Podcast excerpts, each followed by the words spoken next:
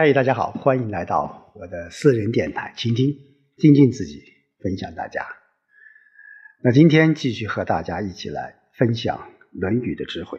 今天我们来接着第十三章啊，第十三小节：明子视策，殷殷如也；子路啊，沆沆如也；然有子贡，侃侃如也；子乐若有也。不得其死然啊！那这一章对孔门的四大高儒啊，对服侍于这个孔子呃身旁所表现的不同的情态啊，可以说的是惟妙惟肖啊。我们来看一下啊，这个闵子骞啊，我们都知道前面也讲了啊。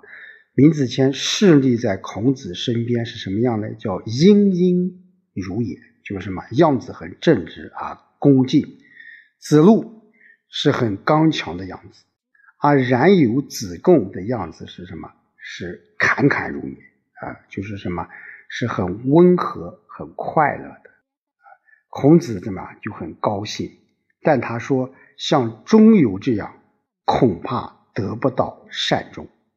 啊，这里面再说一下，就是说，呃，子路这个人啊，就中游，他是很刚强、很勇敢，啊，但是怎么样呢？最后他在什么魏国的内乱中被杀害，所以孔子在这里也是一种深深的哀痛之，啊，也也也就是说，对呃他的学生是非常非常了解的。他所以说，这个子路怎么样？不得其死然啊，不得其死就不能得到善终。好，闵子骞、子路、冉有和子贡啊，这四个人啊，这从另一个角度也说明了孔子对他学生，我们前面说教育思想叫因材施教，或者说是啊，对于他学生的各种性格特点是了如指掌啊，了如指掌。好，第十四小节，鲁人为长府，闵子骞曰：“人就冠，如之何？何必改作？”子曰：“夫人不信，言必有终。”啊，言必有终。这个长府是鲁国呃财货兵械的这个聚藏之所，在鲁国的国君宫内。那这个讲什么呢？就是说，呃，闵子骞对这个鲁国的执政大臣要翻修这个长府。啊，他就说你照老样子跑嘛，何必一定要翻修呢？而孔子说，闵子骞这个人是平常不大说话，但一开口必定说到要害上，啊，要害上。所以说，闵子骞认为，就你扩建国库，不但是劳民伤财，还有可能带来什么动乱啊？这是一种什么讽刺鲁国这个统治者这种铺张的行为。所以，闵子骞在孔门当中是以什么？是以德行啊，德行著称。说孔子称赞他平时不大说话，但一说话就说到点子上。这就是我们现在说如何说话，或如何说话，别人爱听。那换句话说，说你说的话是说到事情的点子上，这非常不容易。有的人滔滔不绝。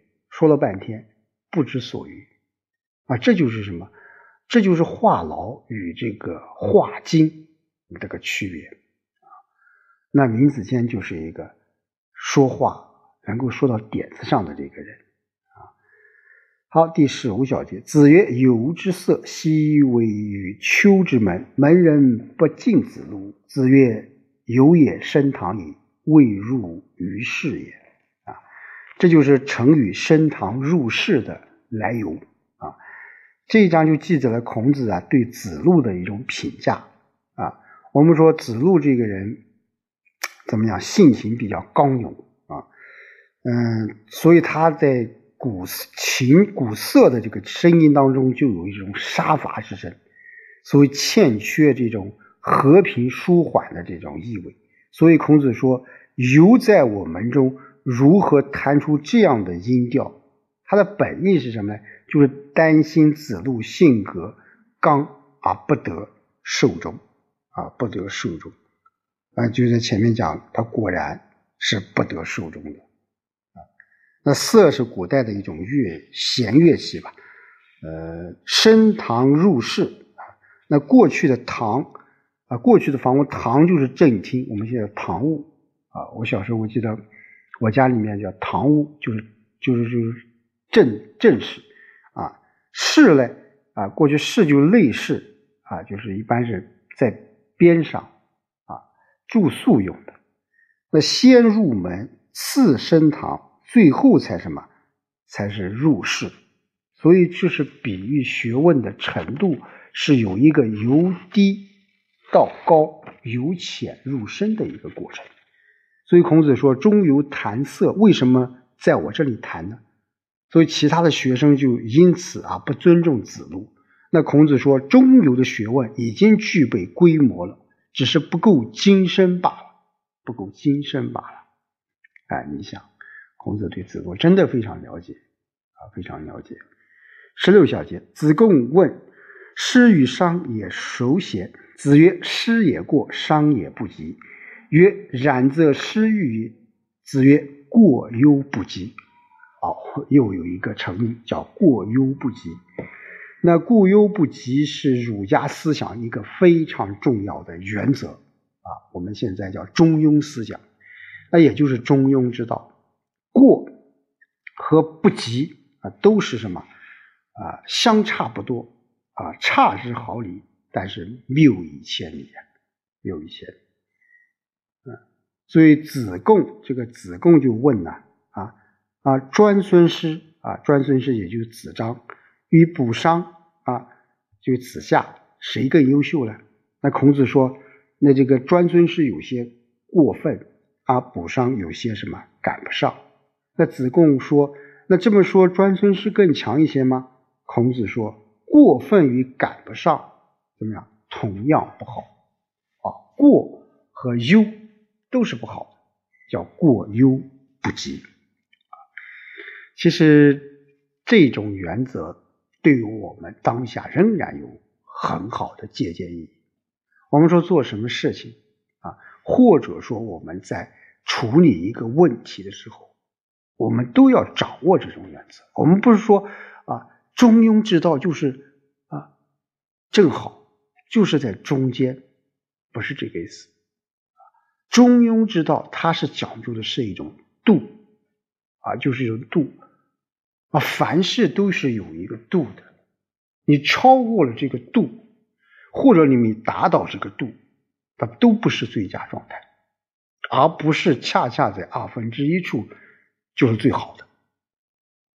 特别是在我们的管理学当中，我们在制定相关的规章制度或者执行制度时候，我们就要有这种思想。啊制度是刚性的，我们要遵守；但是在执行制度的过程当中，我们要有一种人性化的一种思想去啊理解啊。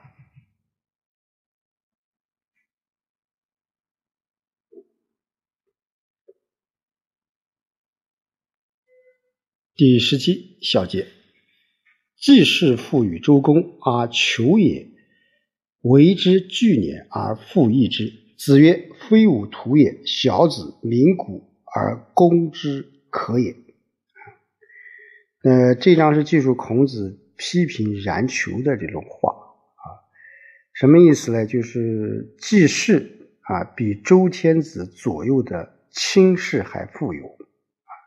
那季氏是鲁国三家权臣中权力最大的一家，他拥有最多的土地。啊，财富比周天子左右的卿士还要多，但他还不满足于要向百姓增加田赋，而孔子的弟子冉求呢，作为季氏的家宰，不但不加以劝止，反而为之增加财富。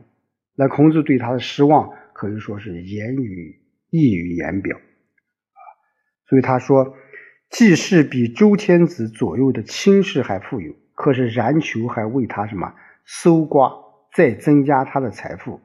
孔子说：“冉求不是我的学生，你们可以你们大家可以大张旗鼓的去攻击他。所以这个就是孔子啊，很对他的弟子这种表现很很愤怒啊，很愤怒啊，然求。好，第十八小节，柴也鱼啊，参参也鲁，师也辟，游也暗啊。那这一章也是孔子对三四位学生的一种评价啊，高柴。啊，是字子高，是孔子的学生。鲁就迟钝啊，参就是曾参吧啊，曾参是呃很什么迟钝，很鲁莽。那师这里面叫专孙啊，前面讲叫专孙师，也就子张是一个什么很僻？什么叫僻呢？就是很偏激。尤也言啊，尤啊就是。是中流，比较什么鲁莽暗，就是刚烈。就孔子认为他的这些学生啊是各有所偏，不合中行，对他们的品质和德行必须加以纠正。那这一章也同样表达了孔子的什么这种中庸的这种思想啊，就是说，我们说孔子他不仅是一个呃思想家啊哲学家啊。更重要的，我个人觉得他也是一位教育家，他对他的学生是非常非常了解的。什么样的学生有什么样的性格啊？这也就是说，我们现在说，无论我们的老师怎么样去啊提倡啊素质教育、均衡教育，我想这些教育能够获得成功，更为重要的一点就是你要对自己的学生要了解。啊要因材施教，啊，要根据学生的不同特点去啊教授，去啊教育，这样我想才能真正培养出啊合格的人才。好，今天就和大家说到这里，我们下周再见。